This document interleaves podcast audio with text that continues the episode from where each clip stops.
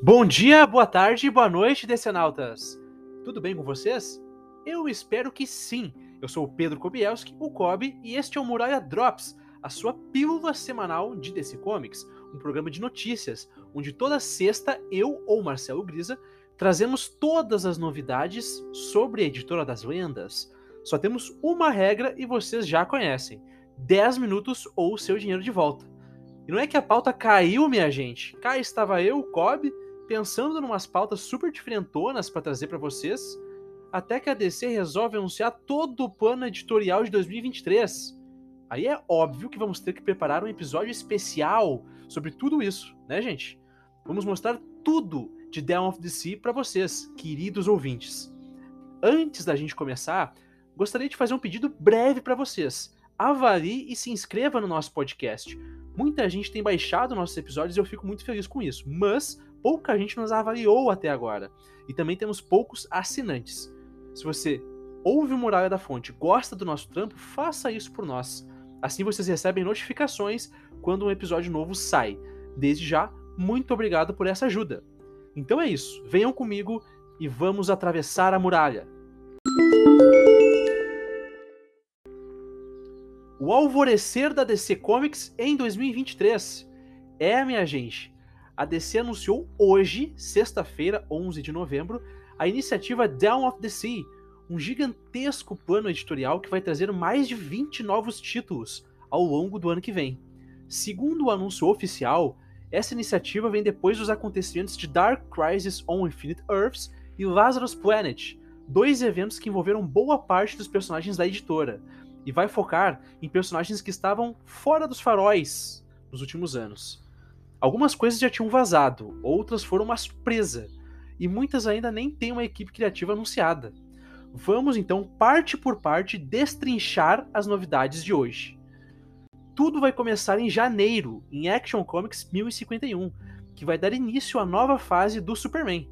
Em Action Comics, o já querido Philip Kennedy Johnson vai trazer histórias focadas na família Superman, numa pegada mais ou menos parecida com a Casa de El, umas historinhas backup que ele vinha escrevendo aqui em Action Comics.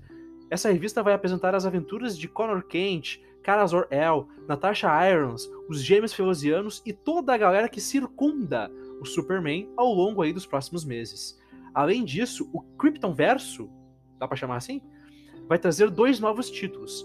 A revista mensal Superman, escrita pelo Joshua Williamson, senhor Dark Crisis, e ilustrada por Jamal Campbell, o desenhista de Naomi, aquele título do Brian Bendis, que vai focar nos vilões mais tradicionais do azulão. Também teremos a minissérie Adventures of Superman, John Kent, que vai concluir o trampo né, do Tom Taylor à frente do nosso querido Johnzinho, o filho do Clark. O Super vai ter um tratamento todo especial esse ano, né não? Depois disso, em março, teremos a volta deles, o pessoal mais esquisito de todo o multiverso, a Patrulha do Destino. O novo título mensal da equipe será desenvolvido por Dennis Culver e desenhado por Chris Burnham, e vai seguir diretamente os acontecimentos de Lazarus Planet. Fazia de fato muitos anos que a patrulha não tinha um título próprio. Esse anúncio vai ao encontro da proposta da iniciativa como um todo, trazer de volta personagens que estavam meio escanteados de fato pela editora. Quem também volta são eles, os Lanternas Verdes. Depois do fim do título do Geoffrey Thorne, em abril desse ano, que, spoiler alert, vocês verão em breve aqui no Muralha da Fonte, os verdinhos estavam meio de fora, falando de mensais, claro.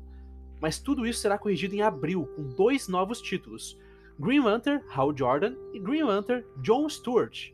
O título do John Stewart, ainda sem desenhista anunciado, será roteirizado pelo novo astro da editora, Philip Kennedy Johnson, e ao que tudo indica será uma volta ao básico do personagem, aquele militar que virou um Lanterna Verde.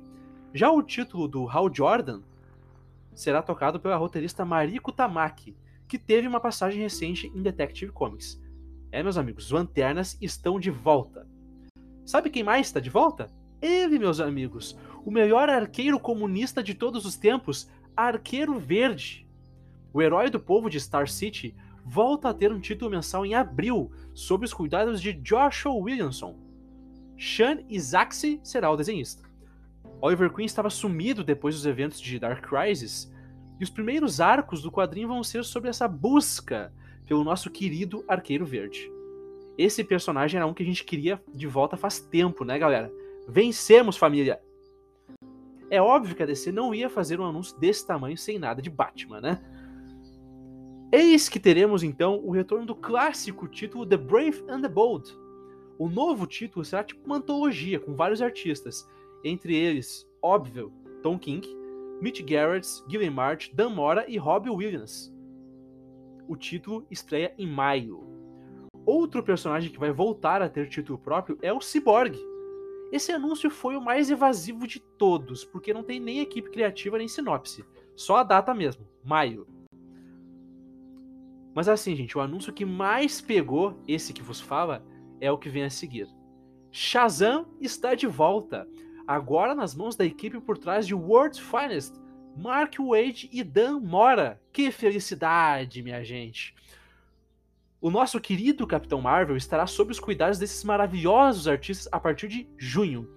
A sinopse traz uma ideia de que esse título vai ser na mesma pegada dos melhores do mundo, com muita ação e diversão descompromissada, aquilo que esses dois estão fazendo maravilhosamente bem, gente, em World's Finest. A capa da primeira edição já mostra Billy Batson montando em um dinossauro. Gente, eu mal posso esperar por esse título, de verdade. Também teve um título do Pinguim aí anunciado, escrito pelo Tom King e desenhado pelo Mitch Gertz, que ninguém ligou.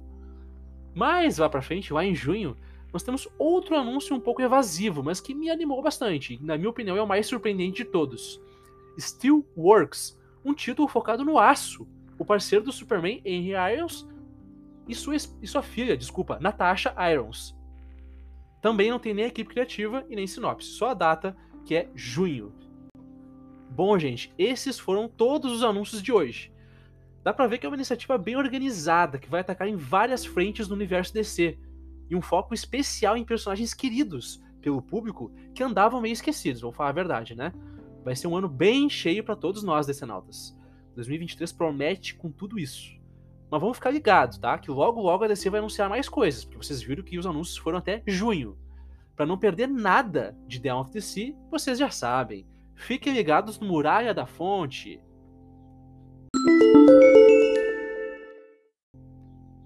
Bom, pessoal, esse foi o Muralha Drops dessa semana.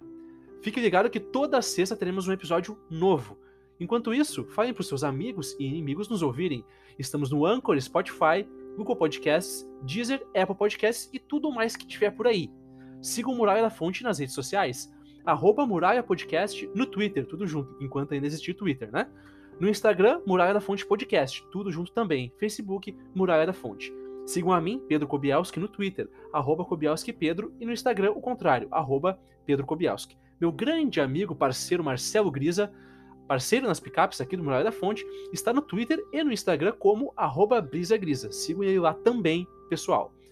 Até a próxima e não se esqueçam, a resposta está na fonte.